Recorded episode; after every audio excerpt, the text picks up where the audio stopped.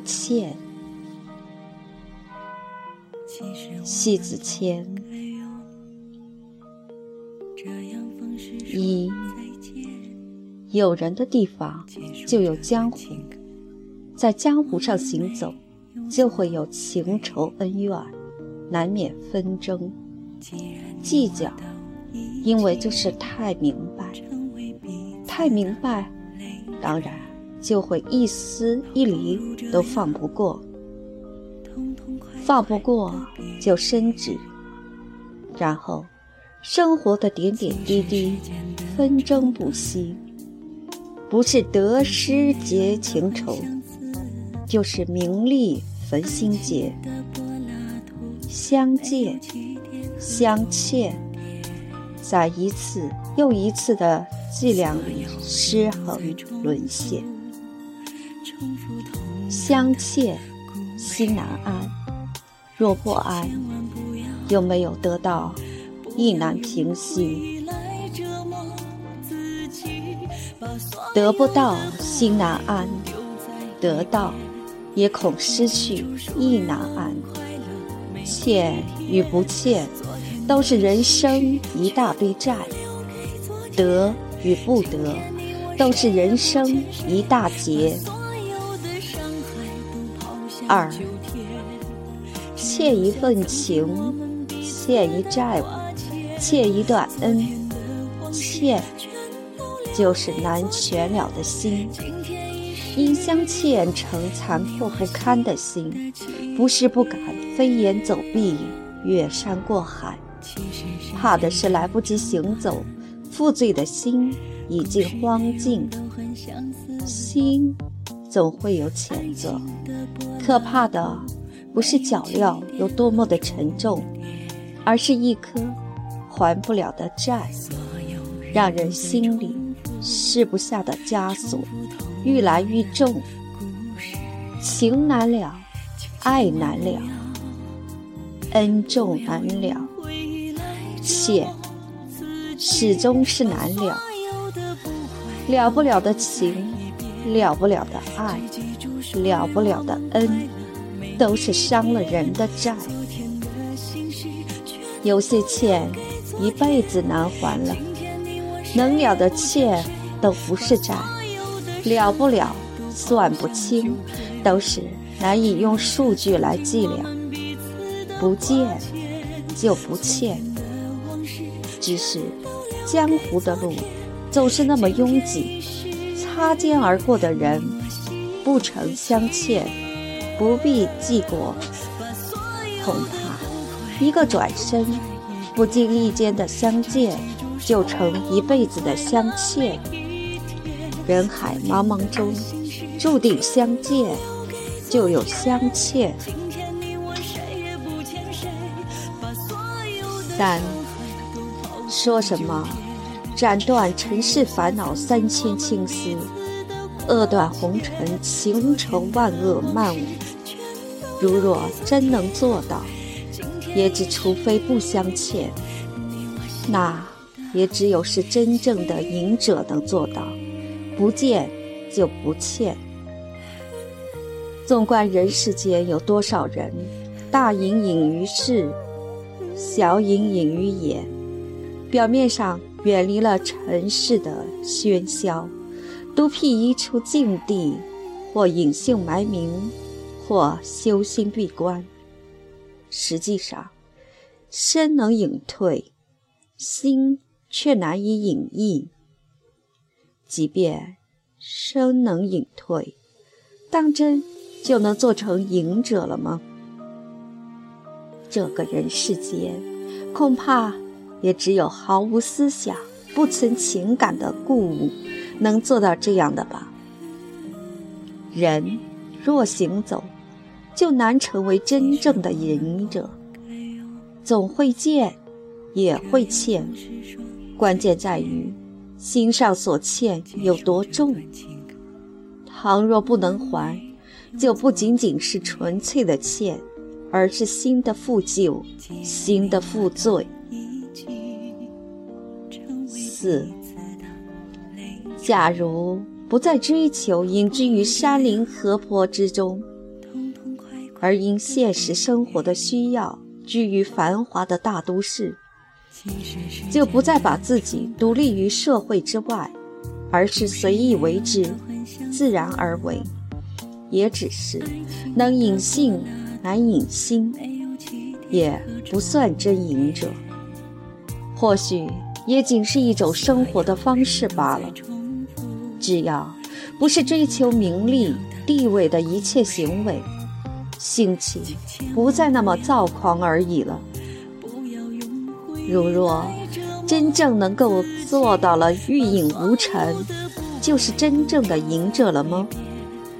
欲无完欲，瑕不掩瑜，唯不见光，也才能真隐。人生在世，谁愿苟同？相见，相欠。五，国人讲究四维八德，其中礼、义、廉、耻组成四维，而八德系忠、孝、仁、爱、信、义、和、平，因其有八字。故称作八德。简单来说，因为尚未做到，都是内欠；也因内欠，成为外欠。人行于世，当如不求外物，反求诸己。只是更多时候，却反求外物，不求诸己。最可怕的是相反过来，仍然不觉，不知所以然。因此，所有的欠都是做的不够好，不必自诩多么的好，那是自欺；不必张榜多高尚，其实总有隐藏着亏欠。无愧于欠，欠就干净明了。这样的欠，不会有太多说不清道不明的累赘。人生总有亏欠，躲不过的债。所以，才注定了用一生来修行啊！不欠太多的人，更注重于把人生的债理得明白，看得透彻。恐慌着还不起，变成一生的恨自己。六，不见，不欠。这里说的见，有着两重意思。一种人与人的注定相见，而另一种，则是心与身的相应，达到一致平衡相见。前者因有相见有相欠于外，后者因相见心安不欠于内。我想说的是，尽管人生相欠，内心深处不亏欠，所有的欠。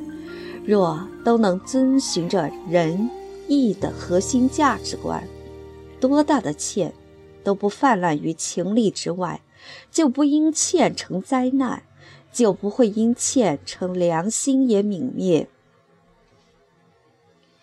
七，江湖有腥风血雨争斗，必然存在刀光剑影厮杀，共走的人。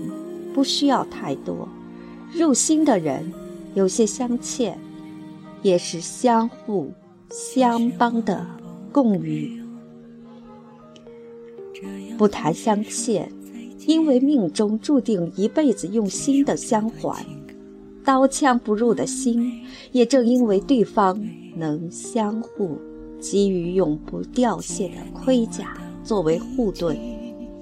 多少相欠，成为一辈子的转身离去；多少相欠，成为一生中的偿还责任。还有，多相见，把心生共融，一生眷意。读懂“欠”字儿，就不欠。八，最快意的人生就是，若是相欠。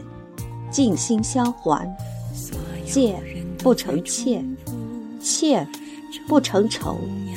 恩情有欠，难还得了。用心去抚平，用爱修存。心身平衡，不欠。若欠就难还，不必为自己遗留最大的债。奉供上丰盈的心，滋养好自己的世界，就不会是心债丛杂。当然，就不会荒蛮贫瘠。行走江湖，只谈酒肉，势必买不了的单，赊欠不了的债。不谈酒肉，谈一席唯已尘封的心旷，不再有杯盘狼藉后的醉话。那样，就是一直共欠漫步人生路的续约。借。不欠，只有彼此间崇高的往来，也唯有这样，都是江湖的赢者，最是可遇不可求。纵有相欠，也安然自愿。九，借不欠，可以放过天地，是一种胆识。可以放过自己与别人，是一种豁达；相见种种，不去计量太多仇怨情深。若今生相见，世界就平衡，生活不颠倒了人的重心。际遇后去留送往，不亏欠，不负心于谁人。那。怎么会有焦躁不安的自遣呢？借不欠，自相安；借不欠，一身轻。十不借不欠，就不用苟且偷生；不借不欠，就不必仰仗谁人；不见不欠。就不会缩居在谁的世界里委曲求全，诚恐诚惶，还予一生的负过。